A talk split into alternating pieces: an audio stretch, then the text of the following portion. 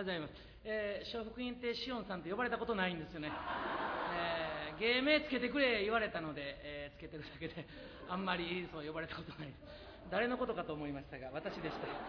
えー、おはようございます。よろしくお願いします。えー、久しぶりに、東京にやってきましてね、伊沢先生、人の悪い、東京にいた時、ちょっと堅苦しいなって思ってたけど言わんといてよ。えー、えー、はい、えーまあ、大阪で育ってですね、まあ、大阪にいる限りですね、笑わせなければならないということがありましてね、えー、共にあ教会ではあの笑わせてませんよ。あのある時、えー、ね、えー、余計なことを言いますけどねある時あの僕はずっと牧師になった時にですねえー、私は牧師家庭ではなかったので、えー、大人になってから教会に行くようになってですね牧師になりましたのでね前に立ったら絶対笑わせなければならないと思ってたんですよ。それ家内が一言私に。別に笑いとかいらんからって言われましたね。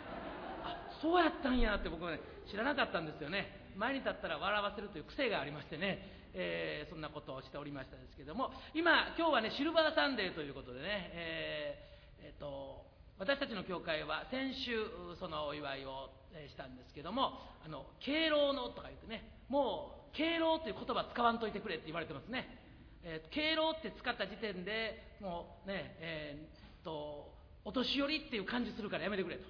今、えー、人生の先輩を祝福するお祈りの時というわけのわからん長い名前になってしまいましてね、えー、人生の先輩を祝福するすなわち敬老の祈りですとか言ってですね何のことかよくわからなくなってるんですけどね、えー、今そんな感じで、えでその私が教会にね今から25年ぐらい前に教会に行ったんですけどもその時は、え敬老祝福祈祷というのは65歳だったんですね。65歳なんですけどもだんだんみんなも年取ってきてですね私はまだいいですから言うてですねある時70歳になりましてね。で今75歳になりましてですねいずれ80とか85に上がっていくんじゃないか分かりませんけどとにかく、えー、そんな風にですね年齢がだんだん上がって、えー、おりましてですねいろんな人の意見が交錯しておりましてね、えー、しかしまあそのね年齢の方々が一番でもよく笑ってくれるわけですね。えー、そして全然笑わないのがですね私の娘、えー、ですね、えー、なぜあなたは笑わないのと私は思うわけですね。いつもこう落語しながらですねまあ落語は大体こう右と左とこう見ますからね。いつも一人の人ばっかり見られませんけどね。でもいつも私は自分の娘をちょっとね横目で見ながら落語してるんですがあかんまた今日も笑ってないと思いながら、え身内は厳しいんですね。えー、ですから今日皆さんにですね、まあ、落語というのはあのご協力あってのものなんですよ。ね、私一人どんなに頑張ってもですね、えー、もう知れてるわけでございますね。あの、所詮素人落語でございますからね。えー、ですから皆さんの協力あって皆さん笑ってくれて皆さんも嬉しい私もよかったと思ってですね、えー、よか喜んで大阪に戻ることができるわけですね。えー、皆さんはね皆さんが背中をね椅子の背中をバーンとこうね背中つけて座ってですね全く笑わないとですね私は多分もう来ないと思います。はい、それは絶対ですねなぜなら傷つくわけでございますね。えー、あのー、できるだけね、えー、これからも良きお付き合いをしていただきたいという、はい、また東京にね、え来たいと思っておりますし、ねえエリア先生や伊沢先生とも仲良くさせていただきたいと思いますのでその鍵は皆さんにありますね。えー、面白いから笑うとか言ってると笑うとこないかもしれないのでぜひぜひね積極的に笑いかけていただきたいと、まあ、そんな風に思いますね。えーなんでこんなん言うか言うたら本当に緊張しているからなんですね。私はあの牧師なのでねさすがにもう説教する時に毎週緊張するということはありませんがもう落語はすごい緊張しますね。えー、説教は原稿見ながらね、えー、ある程度お話できますのでね、まあ、全部覚えてるわけでは、ね、ないわけですね。なんとなくお話できるわけですけど落語はそうもいきませんのでね始まったらもう最後までもう誰にも頼ることができませんね、えー、神様にもなかなか頼れないね、えそうでしょう落語の時に「しよう」とか言ってる場合ちゃいますからね。なんとかこの衰えつつある脳でですね思い出すしかありませんのでね、えー、脳はどんどん衰えますので先生もし引退されたらもう日本中回って落語ですねとか言ってくれる人いないんですけどもうその時は落語覚えられんよってね。今でもまあまあ厳しいですね、えー、なかなか覚えられないのでね。大変でございますけれども。はいあまりいらんこと言ってたらですね、えー、足がしびれます、えー、ですから落語を。始めたいと思いますね。どうぞ。ね、えー、さっき言ったことを思い出してね忘れないでくださいよ。皆さんの方からどんどん笑いかけてくるということね、えー、そのことを忘れずにそしてお互い良い気持ちでねお別れしたいと思いますのでね。よろしくお願いします。イースターの英雄というね、えー、今年私が作ったあね、新しい落語をちょっと皆さんと分かち合っていただきたいと思います。こんにちは。こんにちは。こんにちは。あれ？こんにちは。はいはいはい。どどなたさんですか？ええ。大きい声出して「僕さん僕さんこんにちは。僕さんって？僕さんええはいはい。ああ佐藤さんですか？えあの魚屋の佐藤さん。ええどうもどうもどうも。こんにちはこんにちは。お久しぶりです。うんうん。いやいやどどうぞ入ってください。ななんか用ですか？いやあの先生にちょっと相談ありまして。相談が。ええななんですか？いやいやいやあのねもう先生にね、えー、ちょっと相談して聞きたいな思うことありましてね。あのね最近あのコロナがひどいひどいでしょ？まあまあそうですな。コロナがなかなか収束しませんな。そうでね。ほんでもう時短営業やとかなんとかってもう商店街のね仲間が集まったらもう文句ばっかりでまんねん。あそうですか。えー、ほんでねもうついにねこの角にある角っこのあの銭湯があれ閉まることになってね、えー、あのあの終わることになったんですよ。あの銭湯潰れますそうでね、え、あの銭湯友達ね私のねあの藤本言うて私の友達でんねんけどね。あの店が潰れる言うてね。ほんでもうちょっと落ち込んでたんですわ。ほんならねうちもあかんねん。言うてね極兵の後藤さんがねうちもあかんねん。ほな時計屋のねあの轟さんもうちももうちょっと厳しいねん。言うてね言うてるんですわ。その呉服屋とか時計屋とかそういう高級なものはちょっと今売れにくいですわな。そうそうそう。そうでんねや。ええ。ほんだらあの散髪屋の三藤さんがね散髪屋。散髪屋はあんまりコロナ影響ないでしょ。いやいやそうでもないんですよ。えあのワクチンをねあのワクチンを3回4回打つと髪の毛が生えにくくなるらしいですよね。ほんまですか？聞いたことないけどな。いやいやなんか伸びにくくなるらしいんですだから散髪になかなかお客さんが来ない言うてました。あそうですか。でねあの薬局のね山本さんもね薬局？薬局も何も関係ないでしょ。いや薬局もねなんかねコロナでね子供たちがあのあの駅の前の公園で遊んでましたろいつもね。ええところがコロナで子供が遊びに来ない。んほんならね遊びに来たら子供がね転んだりなんや怪我したりするんです。ほんならあの絆創膏薬とか消毒液が売れるそうですよね。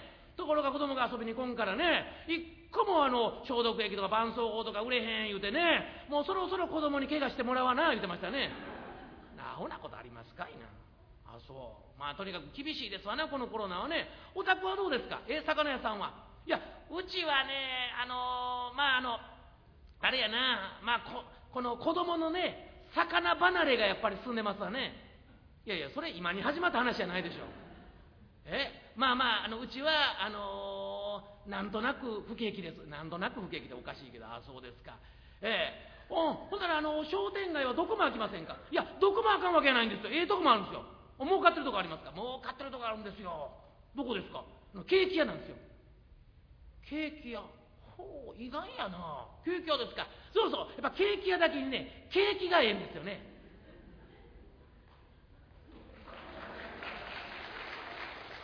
あんたようそんなしょうもないこと言えますな。いやいやそれ冗談でね冗談でねんけどねあのねケーキはほんまにええんですわ。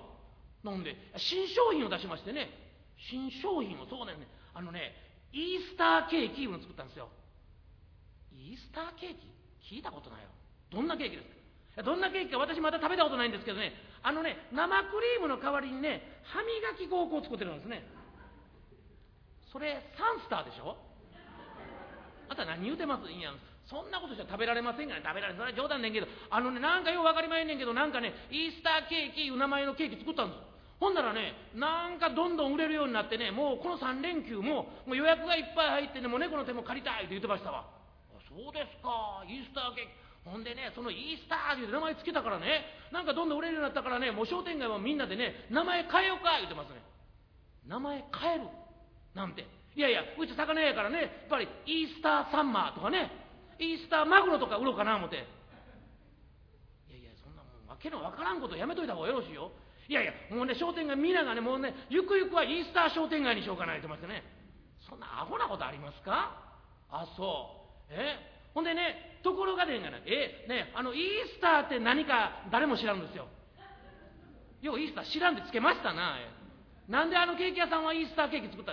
いやあのね先生とこのねあのあのケーキ屋もね売り上げが悪かったんですよ。売り上げがずっと下がってましてね下がってる中でねあの、なんとか、ね、売り上げ上げなあかんと、新商品作らなあかんと思ってね、どんなケーキがええかな思って、こう、うろうろうろうろしてた、街うろうろしてたらしいですわ。ほんで、先生とこの教会の前にとって、あれ春のことやね、春先に先生とこの教会の前にとったこんな大きなあポスターがあって、そこにイースターって書いてあったんですよ。イースター復活って書いてあったんですよ。ほんで、ああ、そうか、これでもしイースターつけたら店復活するかしれんな思って、イースターつけたんですよ。いや、そんなアホなつけ方しましたな。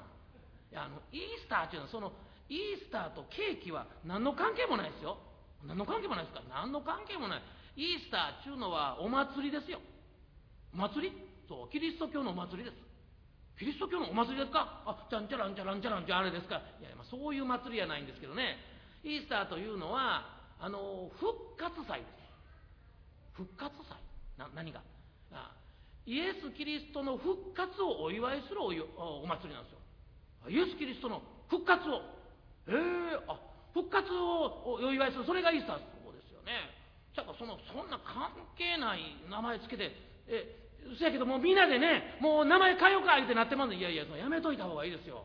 名前変えるのほんまそんな簡単にね、イースターと、ね、皆さんのそのイースターサンマとか関係ないですからね、やめといた方がいい。いや、そんなことを言われても、あのね、ちょっとね、あなたにね、イースターにってちょっと説明しますわ。それでね、もうそういうことやないってことでちょっと分かってもらいたい。あ、そうですか。うん。あのね、ちょっとイースターについてご説明したいと思いますけどね、あなたね、あの、イエス・キリストはご存知ですか？え？いやいや、イエス・キリストご存知ですか？ええええ、まあね、いつかなだいぶ前やな。何が万博の子、大阪万博ぐらいかな。何がですかいや、一回だけ会ったことあるんですよ。いやいや、ないないない。ない。何言うてますのイエス様2000年前の人やがな。あんた私にね、好かれようと思って、その、しょうもない冗談ね、嘘言わんでよろしいですからね。ええあのね、このイエス・キリストというお方は2000年前にこの地上にお生まれになりました。そして、イエス様は神であり人なんですよ。神であり人である。人であり神なんですよ。人であり神。人であり。はあ、人であり。はあ、私ね、今朝嫁さんと喧嘩しましてね、人でなしって言われたんですけどね、関係ないが。何言うてますあんた。え？このお方は、そして神の子として生まれました。神の子として。神さんの子供ですか？神さんの子供っておかしいけど、そう、神の子として生まれました。そして、イエス様は成長されて、そして神の働きをされた。神の働きって、うん、奇跡を行ったり、また、えー、癒しの技を行ったりそして神の言葉を語られました神の言葉を聞いて多くの人々は心を洗われてそしてイエス、えー、このイエス・キリストを信じるようになったんです心洗われてはあなるほどねゴシゴシってですか？え？いやいや心洗われてゴシゴシっていやあんまり心ゴシゴシと洗わんでしょういやいや、だけど先生、神の子やから、神の子だわしかなんか言うてね、ゴシゴシあんたさっきからそのしょうもないことをさ言いますな。あんたが喋ると話が前に進まんのですよ。え私が喋ってます。ああ、そうそう、すみません。えー、ほんで、えー、そしてイエス様をたくさんの人が信じるようになりました。で、えー、しかし、この信じた弟子の中でイエス様を裏切る者が出てきたわけです。裏切る。うわ。やっぱイエス様も悪いとこあるからね。やっぱそういう悪いとこあんたこんな悪いとこあるやないか言われて裏切られたということですか。いやいやイエス様には何の罪もありません。何の罪もないのにそんな裏切るってそんなこと起こりませんがな。いやいやまあイエス様は何の罪もないけれども、えー、弟子であるユダに裏切られた。ああそうですか。それはやっぱり逆恨みってやつですよな。いや分かりますよ。私もこの間逆恨みされましてね。困ってたんですよ。あれ悲しいもんでんな。そうですか。いや、もう、逆恨みされて、いや、コロナでね、なかなか魚が売れんようになりましてね、えー、昨日、今日仕入れた魚がちょっと売れ残って、次の日売るようになったんですよ。今まではそんなことしてまへんでしたんですけどね、次の日売るようになって。で、またね、コロナが進んでですね、まあ、の、2日前の魚を売るようになったんですよね。で、またなかなか売れ行きが悪くなって、3日前になりましてね、最終6日前の魚売ったんですよね。ほんならね、えー、お客さんが怒鳴り込んできました。お前とこどんな魚売っとんねんと。お前とこの魚食べたら、ね、腹痛なったやないかって怒鳴り込まれたんですよ。もう、逆恨みされて。それ逆恨みやないがな。あんた、本格的に恨まれてますよ。ええあのね私が話してるからあなたあんま余計なこと言わんよねそしてねこのあの弟子に裏切られたあ弟子その弟子がなな何でした？名前なんですユダですよユダ。あユダユダ。ユダだけにやっぱ油断したんですかね。いやだからもう余計なことしょしょしょうもないこと言わんでよろしいね。ええええ。そしてえっとええっとあれあれ。せ先生あのすいません。な何ですか。今これ先生何の話してましたっけ？あのそれ忘れたんですか？いや今ねねイースターとは何かという話をしてるんです。あそうそうそう。イースターとは何？かあんたほんまに聞いてくれてましたか？聞いてますよえ？あの聞いて聞いてますほんまほんま聞いてます聞いてます。あのイースターはサンスターと違ういう話ですよね。そこから？いやいや聞いてますがな。ほんであの、えっと、弟子に裏切られてその弟子の名前がユダで。で油断したらあかんなとかで先生が言い出して話が横道にそれてあんたが言うたやがな。あんたが言うたやな。ちょっと私の話聞いてください。ねね、イエス・キリストはこのこの弟子に裏切られたわけです、えー、そして弟子に裏切られたことによってイエス様は裁判にかけられることになりました。裁判に。ああどんな裁判ですか？イエス・キリストが人々を惑わしたということでイエス・キリストのイエス・キリストのに対する、ね、裁判が始まったわけでありますな。ああしかし、えー、イエス・キリストをどんなに調べてもイエス様には罪がありませんでした。しかしその、ね、イエス様を調べていたポンテオ・ピラト。このポンテオ・ピラトという人は、え、イエス様に罪がないのを知りながらしかし人々はイエス・キリストを殺せと。イエスを殺せイエスを殺せと大きな声で騒ぎ立てました。それによって暴動が起きるかもしれないと。暴動が起きたら大変なことになるということをポンテオ・ピラトは察してそしてイエス様が罪がないにもかかわらずイエス様に有罪判決を下したわけです。おかしいでんがなそんな。そんなもおかしいでんがな。え何にも罪がなかったんでしょ？罪がありませんでした。何もかかわらず有罪判決。そらおかしいわ。なんでそんなことしまんの？そのえっ、ー、とボンクラピラトは。いやボンクラやないか。ポンポンテオピラトです。ああそうそう。なんでそんなことしまんねん。いや人々がこの騒ぎ立てるのが恐ろしかったからですな。ああそう。もうそういう時私に一言言うてくれたら。なんであんたに言いますねん。いや私はそういう裁判の裁ね裁判のあの裁きうまいことしますって？何が？いやうまいこと裁きますって？じゃああんた魚でしょ裁くの、えー、いやまあそうやけどあそうでっか。でどうなりました？イエス・キリストは十字架につけられることになった。十字架に。はあ。あの十字架ってあれですか？教会の上にこうあるあのこのやつあれあれですか？そうです。あの十字架につけられることになりました。うわ。あれ十字架ってあれでしょ？釘でパーン打つんでしょ？痛いですな。いや痛いですなあという。ねえいやそれはもう気も狂わんばかりの痛みでしょうな。ああそう釘でパーンっていや先生あのねあの釘でバーンと打つあれってやっぱりうなぎさばく時みたいな感じですかね。え？いやうなぎさばく時うなぎでニャラニャラと動くさかいね首のとこコーンと釘で打ってでさーっとさばくでしょ。まあイエス様もあんな感じでしょうかね。いやいやいや私魚屋やないからね。うなぎさばいたことないか分かりませんけど。あそうですか。ああ。それからそれからああのね十字架形というのはねこう釘で打ちます。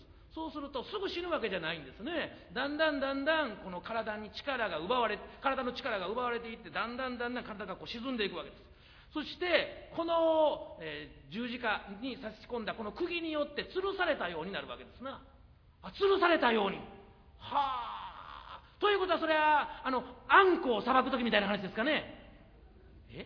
いやあんこは身が柔らかいさかいね吊るしながらこうさばきまんねん。ああいう感じですか？いやいやいや私ね魚屋やないかそのこと分かりませんねん。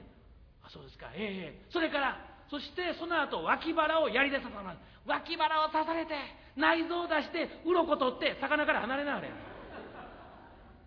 イエス様の話してますね。あとさっきから何を言うてます？あそうでっか。ほんでどうなりますかイエス様はそのまま死なれたんです。あ死んだ死んだんですか？ええーそれか。先生ねあのこんなこと言うたなんですけどねイエス様弱いですな。弱い。いやいやそりゃそうでしょ。そんな敵にやられてね十字架につけられて殺されるってえらい弱い神様ねんな。いや弱いわけじゃないんですよ。イエス様はね確かに殺されました。しかしイエス・キリストは、ね、敵を倒すこともできましたよ。倒すこともできた。ほななんでそんな十字架かかりません。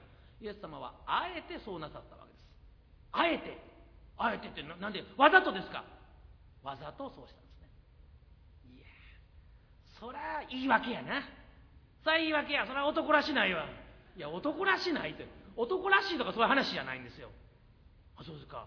ええ。ー、ほんでなんでそんなことしまんの？イエス様はね私たちの罪の身代わりなんです。私たちの罪の身代わり、えー、どどういうことですか、うん、私たちね私たち犯した罪の身代わりとなってイエス様が代わりに死んでくださる。そのことによって私たちの罪が許されるんです。はあ。そうでっか。あええ私たちが犯した罪の代わりにイエス様が死んだら我々の罪が許されるってそういう話ですか？それ一体誰のためにしましていや誰のためにって。全ての人の罪のためにですよ。全ての人の罪のためにイエス様死んだ。そやけどね先生ね。そやけどね先生私らねそらねそら50いくつも生きてますからねそらちょっとぐらいは罪を犯したことありますけどね。そんな身代わりに死んでもらわなあかんほどの罪犯したことないですよ、うん、人はね皆そのように言うんですよ。ね私には罪がないと。ねまあ、たとえあったとしてもね、私の罪は大したことがないと人はみんなそう言うんです。しかし、私たちはこの長年の人生の中でたくさんの罪を犯します。さらには、私たちは生まれた時から罪を持って生まれてきたんですよ。そうでっか。うん、ほんなら、私のためにもイエス様、え、罪許してくれるということですか。まあ、そういうことになりますな。はあ、そうでっか。へえ。なるほど。ほなあの私ね子供の時の話なんだけどね。子供の時あの駄菓子屋でね駄菓子屋であのあの店で売ってたねあのラムネをねちょっとポケットに入れて盗んで帰ったんですよ。これも許されますか、えー、まあねまあ、子供の時のことですからね、まあ、出来心ということになるんでしょうけれどもねそういったことが実は私たちを神様から引き離すことになるんですね。あなたがしっかりと悔い改めたらその罪をイエス様は許してくださいます。あそうですか。はあなるほどね。あの中学の時なんですけどね。中学の時ねあの友達の家へ行きましてね友達の家でねあのゲームしてたんですわ。あのものすごい面白かった。えっ、とね何やったっけな。えー、と動物の森いうやつね。あれしてたんですわ。ほんで面白いな思ってねやってたんですけどね。うちでねうちの親買うてくれへんかなと。うちの親多分買ってくれへんなと思いましてね。なんとかならんかなと思って友達がよそ見してる隙にそれシュッとポケットに入れて持って帰ったんですよ。それやっぱり飽きませんか？いやいやそれあかんでしょう。えこの罪も許されますか？その罪も当然あなたが悔い改めたら許されます。これやっぱ罪ですか？私あのバレてないんですけど。いやバレてるとかバレてない関係ないですよね。あなたが犯したその行為によってあなたは罪人になりましたなりますがしかし悔い改めたら許されます。あそうですか、はあ、あの高校の時なんですけどまだあるんですか？ええ。あの高校の時ね友達と一緒に無銭飲食したんですよ。ラーメン屋入ってねバーッと食べてバーッと逃げたんですけどねやっぱりこれも罪ですか？もうそれは立派な罪ですな。やっぱりそうですか。えー、やっぱりそうか。やっぱこういうのはね一歩間違うたら罪になるなと思ってたんですよ。いや一歩間違わんでもすでに罪ですから。ええー、あそう。あの捕まってないんですけど。いや捕まってなくても罪ですから。あそうでっか。えー、やっぱりこれ許されますか。うん。あなたがイエス様の前に悔い改めたらイエス様は許してください。そうでっか。あイエス様はやっぱり全ての罪を許してくれるってことですか。全ての人の全ての罪を許してくださる。これがイエス・キリストです。はあなるほどね。へえ。分かりました。ほなどうもありがとう。ちょちょちょちょちょちょっと待ってください。まだ終わってない。あまだ終わってませんか？えでもイエス様死んだって死んで終わりちゃいます。死んで終わりじゃないんですよ。あ死んでまだ続きありますああイエス・キリストの息子かなんか出てきて敵を倒して敵討ち。いやそんな話ないかな。あんた自分で話作らんようにね。違います。イエス・キリストが死にました。しかしイエス様はそのまま墓に葬られた。んです墓に葬られた後、え、3日後に3日 ,3 日後に、え、婦人たちが見に行った時イエス様の、ね、お体がすでになくなっていたんです。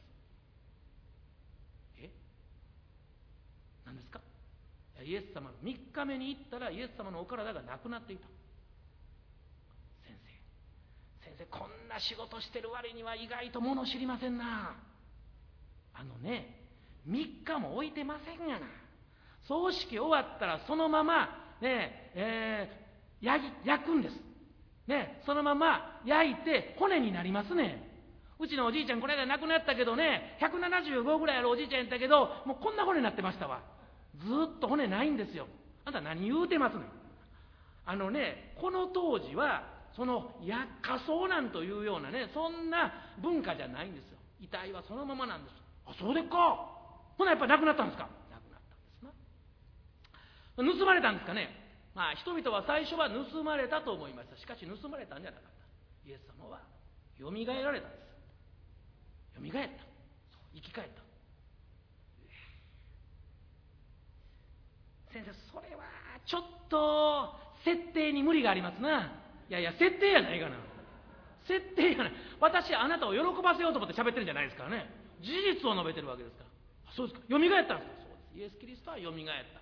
イエス様がよみがえったことによって私たちね罪許されたものが新しく生まれ変わることができるようになったんですよ。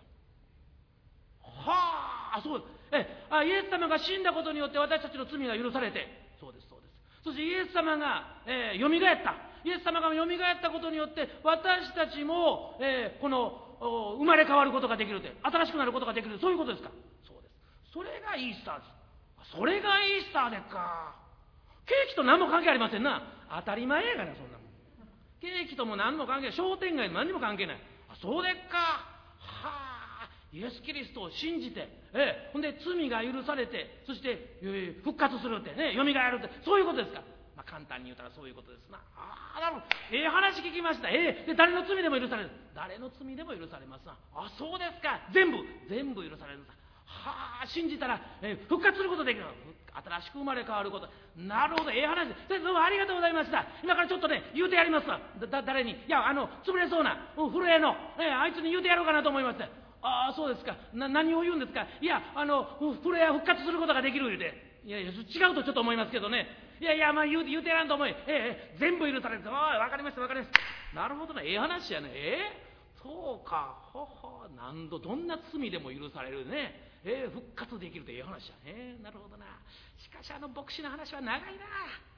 途中で嫌になってきたわ、ほんま。はい、終われと思ってた。このことも許されるかな。まあ、ええわ、ええわ、ええ。おい、こんちは、こんちは。おどなして？お前元気か？いやいやいや、俺元気やないねん。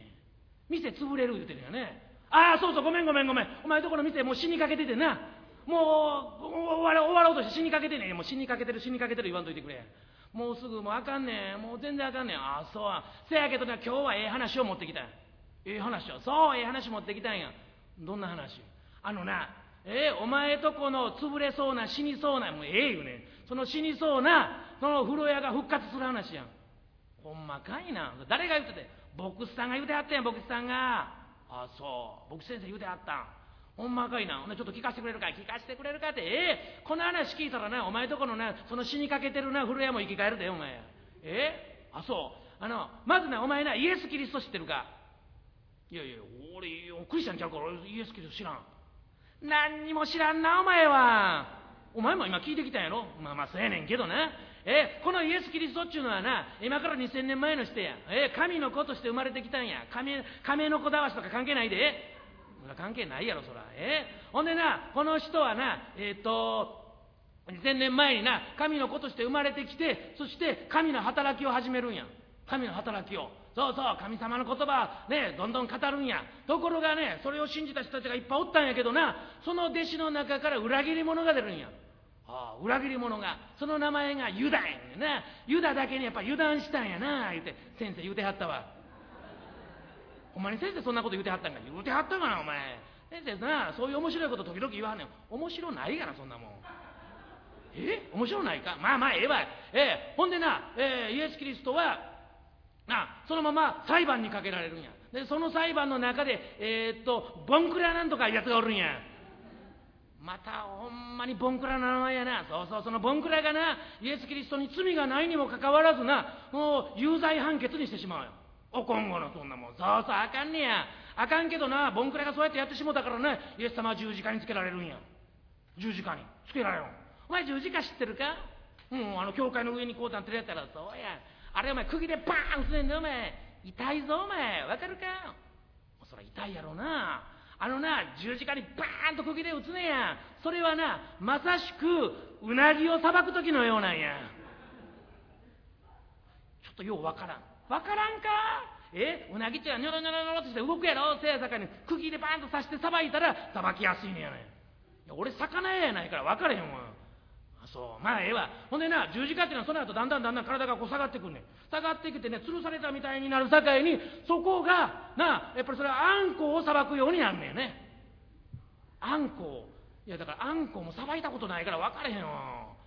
ほんまに先生そんなん言うてはったん？いやそれは先生言うてないねん。先生言うてないけどな分かりやすくお前がよう理解できるようにわしがな例えたってんねん。例えが独特すぎて分かれへんよ。あそう、うん、ほんでそんでなイエス・キリストは死ぬんや死ぬんか？死んだらあかんがな。え？ー、うち死にそうやけどまだ死んでへんで。いやいやさ分かってんねん。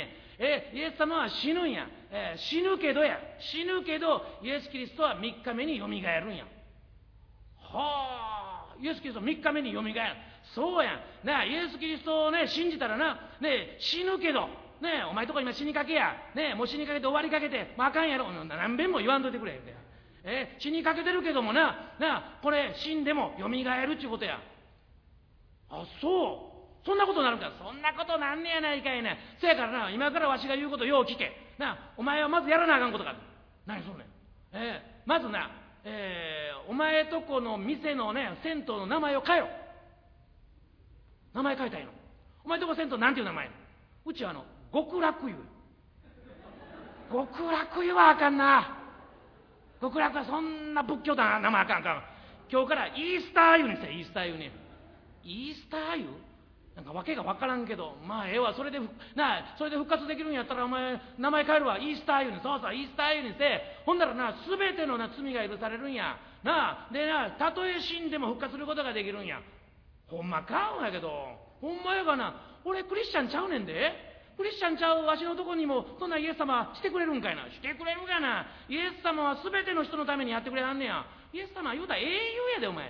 英雄やねんから絶対やってくれるかな。ほんまにやってくれるんかいな。ほんまにやってくれんねんて。大丈夫大丈夫。ね全ての人のためにイエス様十字架にかかって復活しはってんやん。だからお前のためにねお前とこの店のためにもやってくれるわほんまかいな。ええ。ー、な大体な、ね、いろんな罪があるやろ。お前も罪を犯してると思うけどその罪も許されるんや。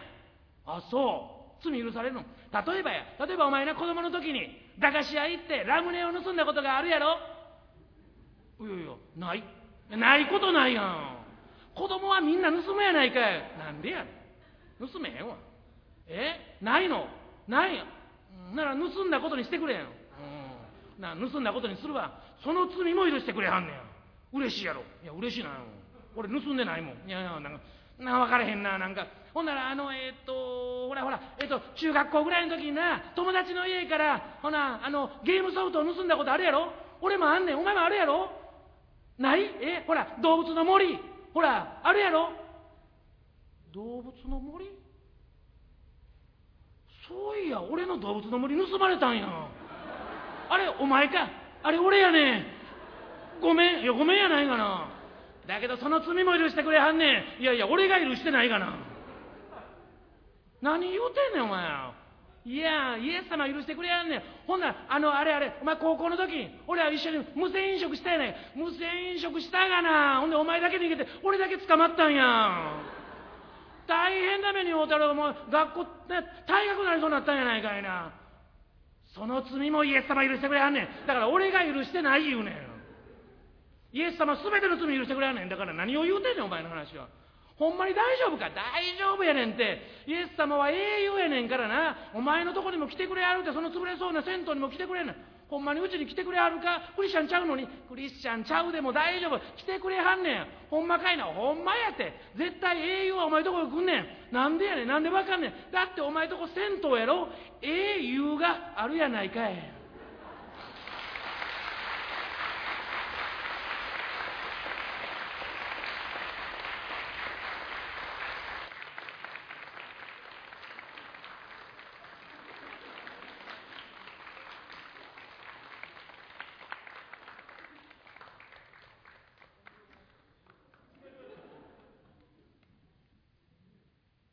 はい、えー、落語をね、聞いていただきました。あの、第一礼拝の時も申し上げましたが、落語の中身は、えちょっと嘘がありますんでね、えー、ちょっと間違うてることをまあまあ言うてますのでどうぞ忘れていただいてね、えー、皆さんの記憶の中に面白かったということだけを残しておいていただきたいと思いますね。先生あそこの落語の中身の話をって時々言うてくる人いるんですけどねほとんど無視します。なぜなら、えー、こっちに分が悪いからでございます、えー、落語の中身のことは忘れていただきましてね、えー、私あの実は本職皆さんお気づきじゃないかもしれませんけども牧師なんですよ、えー、ですから、え、こちらで頑張っておりますが。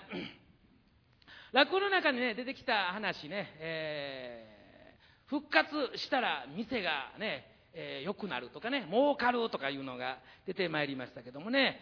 あの信仰生活って初めそういうところからみんな始まるんですね。教会行ったらどうなるの？とかね。教会行ったらどんなこと？ね。どんな恵みがあるのか？とかどんな得するのか？みたいなところから始まるわけなんですね。今日初めてね教会に来てくださった方とか、ね、久しぶりに来られた方がいらっしゃるとお聞きしましたがね。そう私も私25年ぐらい前にね最初に教会に行ったんですけども、ね、教会に行って、ね、一体自分はどうなるんかなって、えー、考えてました。なんかねあの私はクリスチャンホームではなかったので結婚してから、えー、56年経ってね教会に行くようになりましたのでですから、ね、教会に行くということと、まあ、自分がね、えー、教会の席に座ってね、えー、牧師先生の説教を聞くということはもう全然イメージすることがちょっとできなかったですね。ですから、まあ、教会と、まあ、多分無縁。私の家内は、えー、牧師の娘なんですよ。牧師の娘なんですけれども私はどうも教会に行きたくないとかじゃなくて、まあ、イメージがねつかなくてですねずっと教会に行くことがありませんでした。で本来キリスト信仰ね、えー、東京ライトハウスチャーチはねキリスト教の教会でありますけどね教会っていうのは、ね、キリスト信仰っていうのは、ね、あの何かをしてもらうために来るところではないんですよ。ね、教会行ったらなんかいいことあるよとかね、まあそんな風によく言いますけど、実際はね、でも間違いではありませんけどね、そのためだけに教会というものが存在するわけではないんですね。で、教会とか信仰ってそうなりがちなんですよ。ね、教会行ったからこうなるとか、教会でね、えー、毎週熱心にね、礼拝行ってるから、ね、自分は、ね、こんなに風に恵まれるとか、ね、えー、そんな風に考えてしまいがちなんですけども、ね、えー、それは信仰生活の中心が、まあ、いつの間にやら自分になってしまってるんですね。で私が救われるためとか、私が恵まれるためとか、私が楽しいとか、私が、私が、私が、ってね、なんか、信仰生活ってすぐそういう風になります。で、気に入らないと、ね、協力したくなくなったりね、休みたくなってしまったりとか言ってね、それは何が問題か言ったら、私が信仰生活の中心になってしまうからなんですね。で教会の中心はいっつもイエス・キリストなんですよ。今の話の中にもありましたね。イエス様が私たちの罪のために十字架にかかってくださって3日目によみがえりました。で、えー、そのおかげで私たちは罪が許されました。罪はなくなりませんけどね。私たちはこの、えー、何十年も生きてる中でですねたくさんの罪を犯しました。しかしその罪を実は自分でねえー、処理することはできないのでイエス様が私を罪の中から救い出してくださって私たちは今信仰生活を送ることができるようになったわけでありますね、えー、で自分のね信仰生活皆さんもね信仰生活を送る中でさあ私の信仰生活の中心は果たしてイエス様だろうか？ってねそのことをちょっと考えてほしいとで当たり前じゃないですか？ってみんなそう答えますよ。ねしかしえ意外と中心がまた一番がイエス様でないという人たちがいらっしゃるんです。ともすれば、ねえー、多くの人たちがそうなってるかもしれません。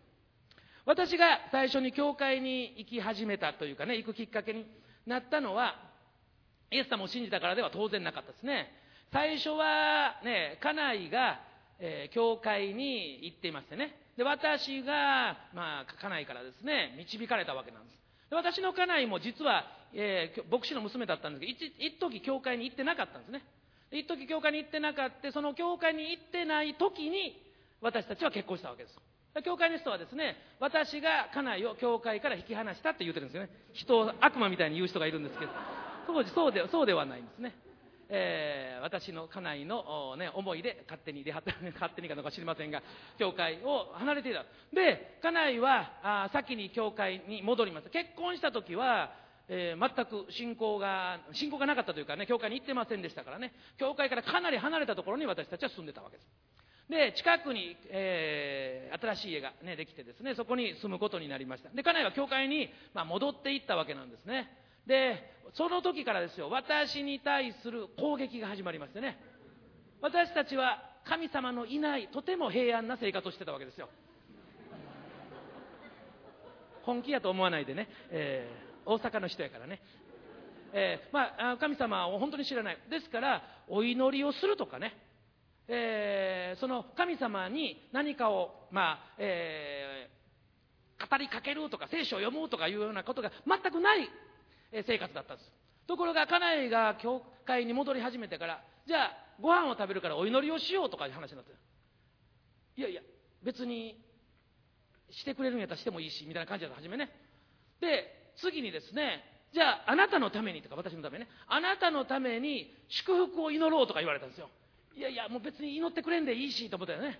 だけどそんなことが続いて私は教会に誘われるがままに行くようになったんですよ。でなんで行ったか言ったら私が教会に行ったら家内の機嫌がいいんですよ。ほんで、まあ、教会に行こうと初めはね嫌って言ってたんですけどね何も喧嘩してないのに、ね、教会に行かないって言うたら一個も喋ってくれんようになったりしましてね。で私が行くと家内がものすごい機嫌がいいんですよ。これは教会に行かなあかんなと思いましてね私は教会に行くようになったんです。一番後ろに座って、まあ、ほぼ何も聞いてなかったんですね。ところが、ね、義理の弟がいましてね。義理の弟が、えー、私は本当に何も分かってなかったんですけどね。今度洗礼式があると。でも何人もの人が今回一緒に受けるからお兄さんも一緒に受けないかって言われてね。えー、お兄さん期待してるよとかで何期待されてたか特に分からへんのですけどね。多分おだてられてただけだと思うんですけどもその時ねそうかと。よしじゃあ洗礼受けようってですねあんまりよう分かってなかったんでけど洗礼受けたんですよ。そして、えー、牧師になる、ね、その後またしばらく経って牧師になると。で私はその時ですね教会を俺の力で大きくしてやろうと思ってですね牧師になろうと思ったわけです。振り返ってみますとね教会に来た時も、ね、洗礼を受けた時も牧師になる時も、ね、イエス様がいないままにね私は、えー、いろんなことを決めていったんですね。私が私がってね牧師になってもまだ僕の力で私が説教して教会を大きくしようぐらいの思いが私の中にありましたね、まあ、非常に今から考えると愚かしかったわけでありますがしかし、ね、イエス様のいないというかねイエス様不在の信仰生活を送っていたわけですよ。でこれは本当に多くの人たちが陥りがちな、ね、大きな落とし穴だと思いますね。神様を信じているんですけどもイエス様を十分に理解しないままぼんやり信じてたんですよ。神様って祈ってますけどもなんとなくぼんやり祈ってたんですね。イエス・キリストが私のために十字架にかかりそして私のために死んで3日目によみがえって私を罪の中から救い出してくださったというようなことは全然分かってなかったです。書いてあるから知ってますよ。で聞きますから僕先生が説教してくれるから知ってますけどもだけど全然、えー、分かっていなかったんですね。で私たちの信仰生活の中心はイエス・キリストであるっていうことに、まあ、ある時、まあ、気づいたというかねある時強く、ね、思わされたんですね。今私たちの教会ではもう断るごとに私たちの主はイエス・キリストですってよく告白するんですけども今日のテーマもそうしました、えー、ちょっと出してください。えー、私たちの主はイエス・キリストです。ね、皆さんとご一緒に読んでいただきたいと思います。3、はい。私たちの主はイエス・キリストです。そう、私たちの主はイエス様。で私たちの信仰生活の中心は常にイエス・キリストなんですよ。私が、私がと思いながらね、えー、私自身も生きてきましたし牧師になってからもそんなことあんまりわからないで過ごしてきましたけどもイエス様が私の中心で私たちはイエス・キリストを褒めたたえイエス様を賛美するために実は教会に来てるんです。教会に来たらあんないいことあるよこんないいことあるよってね初めはそう思ってましたし、ね、確かにいいこともあるんですよ。でもいいことある時だけ信じてる人はいいことない人いいことない時もあるじゃないですかね。人生やから苦しいこともあるし大変なこともあります。その時に信じてても仕方がないなっていう思いがやっぱりやってきてしまうわけですよ。それは信仰の持ち方としてはやっぱ違うんですよね。教会の真ん中にイエス様がいますよってそして、ね、見えませんけどねイエス様は見えないけれども生きて働いてくださり私たちを祝福してくださる。だから私たちはいつも、ね、このイエス・キリストを心の内側にお迎えして信仰生活を送るんですね。これが私たちが行うべき信仰者の姿なんですよ。こうでなくては、ね、なりませんとかそんなのなくてただイエス様が私の中心であるということを私たちはしっかりと受け止めて信仰生活を送りたいわけです。ピリピ人への手紙の2章の11節です。ご一緒に読んでください。3はい。すべての舌がイエス・キリストは主ですと告白して父なる神に栄光を期するためです。そう。すべての舌やからみんなですね。すべての人はイエス・キリストが主ですって告白しなくちゃダメなんですよ。私は主じゃないんです。私の人生主って主でしょ。私の人生を導いているのはイエス様ですよって。私の人生を守ってくださるのはイエス様ですよって。私はこのイエス様に導かれていますよっていうのが実はこの聖書が私たちに語ってることなんです。聖書って読んだらね難しいしようわからんしね、えー、これ一体何が書いてあるんかなって思います。ね、でも、よーく、ね、難しいからちょっとずつしか読みません。私もちょっとずつ読んでますが、ね、読み進めていくと、全部イエス様のことが書いてあるんですよ。イエス・キリストが私たちの、ね、罪の中から私たちを救い出してくださる。一番最初ね、えー、一番最初、最初の方にね、え、初めての人間が生まれますよね。アダムとエヴァですね。アダムとエヴァは、ね、神様から言われました。ね、このエデンの園の中にある、ね、果物、ね、食べ物何でも食べてもいいけれどもしかし2つだけ食べてはいけませんよって言われました。命の木の実と善悪を知る木の実ね。この2つ食べてはいけませんよって言われたわけですね。だけど蛇に騙されて善悪を知る木の実を取って食べてしまいました。その時から人間には罪が入ったんですね。そこまで人間には罪なかったんですよ。しかし、ね、悪魔に騙された時に人間の中に罪が入ってそしてえー、人間は罪の中に生きるようになった。だから我々はみんな罪がありますよってね、言ってるわけですよ。ね、そのようになりました。しかし、その後です。その後、えー、創世紀の3章の15節をちょっと開いてください。創世紀の3章の15節ね、え、アダムとエバが善悪を知る木の実を食べて、取って食べてすぐ、こう書いてます。私は敵意をお前と女の間にお前の子孫と女の子孫の間に置く。彼はお前の頭を打ち、お前は彼のかかとを打つと書いてますね。これ、簡単に言うたら、イエス・キリストが、ね、罪ある、ね、サタンを打ち滅ぼしますよって言ってるわけ。人間は罪の中におるんですけども、ね、罪のない世界が必ず訪れるわけです、この先ね。ね、そのためにイエス様を送りますよって、もう一番最初、創世記でね、えー、ご存じない方のために言いますけども創世記って聖書のこの分厚い聖書の、ね、一番最初なんですよ一番最初にいやイエス・キリストがサタンを打ち滅ぼします悪魔を打ち滅ぼしますよということで一番最初に言われてね、そして最後に至るまでずっと聖書ってイエス様のこと書いてあるんですよ。ずっとイエス様のことが書いてある。だからね信仰生活の中心はいつもイエス・キリストです。ね、もしも私が中心やって思ってる人がいたらそれは明らか間違いですね。私が幸せになるために。私が、ね、出世するために。私が人から認められるために。私がすごい人やと思われるためにとかね。なんかそういう欲望ってねあるんですよ。皆さんにあります？ない？僕だけ？えーえー、まあ人間にはそういう罪があってね。でそういう欲望がありますが、ね、欲望があることは悪くありませんがでもイエス様がいつも中心だということを忘れないでいただきたいんですね。そうでなければ信仰って絶対歪んじゃうんですよ。必ず歪んでいきます。なぜならここでね私が正しいですって私たちここに今何人かなりの方いらっしゃいますがみんな自分が思ったらどうなりますか？ねえー、男性もいるし女性もいるしねえー、若い人もいるしお年を召した方もいらっしゃいますね。信仰歴の長い方もいらっしゃいます。今日初めて来た方もいらっしゃるいろんな人がいるね。いろんな価値観なんですよね。その中でいや私が正しいですってみんなが言うたらどうなりますか？絶対バラバラになりますよね。一つにまとまることなんかありえないわけですよ。ね私たちはねこの教会が一つになってね進んでいくそれはなぜかというと、ね、クリスチャンの心の中に、別にクリスチャン偉いわけではないけど、ね、でもクリスチャンの心の中にいつもイエス・キリストが一番です。イエス様が私の中心ですって信じているからなんですよ。私がじゃなくてね、イエス様がって、ね、話をするときに私が私がって自分のことすごい言う人いますけどね。でも私がじゃないんですよ。イエス様が。私が、ね、で、イエス様が私に何をしてくれるかじゃなくてね、私が今度は何をするか、イエス様のために、神のために何をするかを考えなくてはなりません。ね、いろんなこと、ね、私たちの信仰生活の中にありますけれども、ぜひ、ね、えー、イエス様が中心の信仰生活、イエス様が一番の信仰生活を送っていただきたいと思います。私はずっと自分が中心で、えー、牧師も、ね、牧会生活もしてましたね。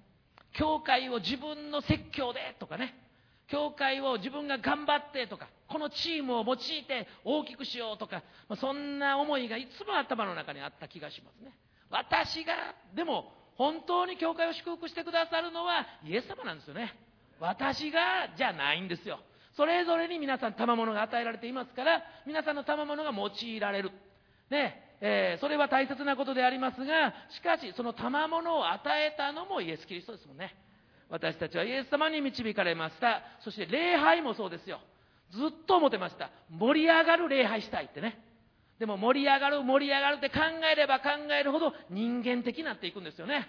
もっと上手い人が歌った。もっと上手な人がギター弾いて、ドラム叩いて、ピアノ弾いた方があってね。ですから、そんなことばっかり考えていました。でも、それは人間がやることですよ。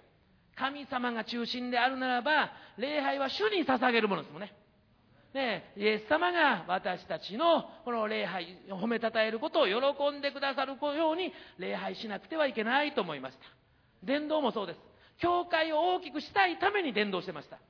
一人連れてきたら一人増えますもんね。二人連れてきたら二人増えますもんね。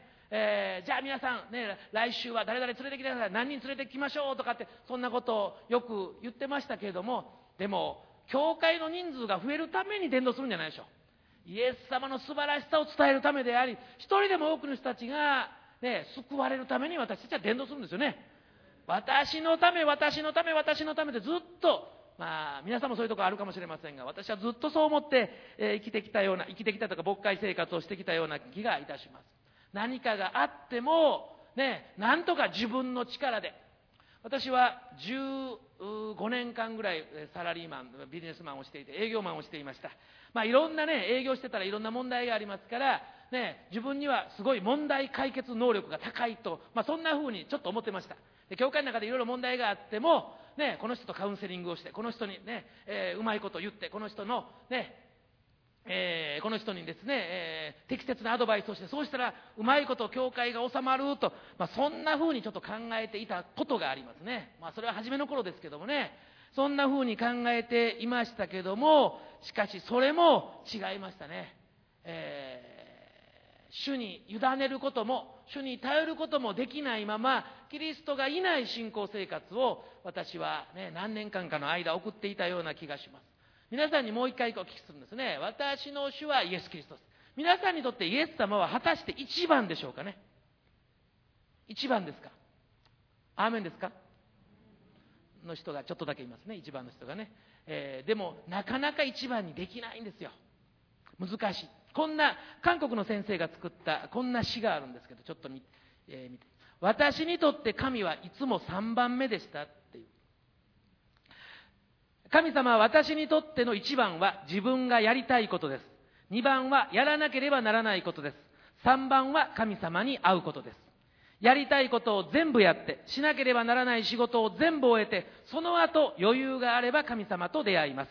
神様は私にとって三番目です。難しいことが起きた時も神様は私にとって三番目です。第一は自分の力でやってみることです。それでもダメなら近くの人に助けてもらいます。それさえもできない時に神様を探し求めます。神様は私にとって3番目です。自分との距離においても神様は3番目です。私の一番近くにいるのは自分自身です。2番目は私の心を分かってくれる人です。3番目が遠く天におられる神様です。神様は私にとって3番目です。ところが、神様にとって私は1番目です。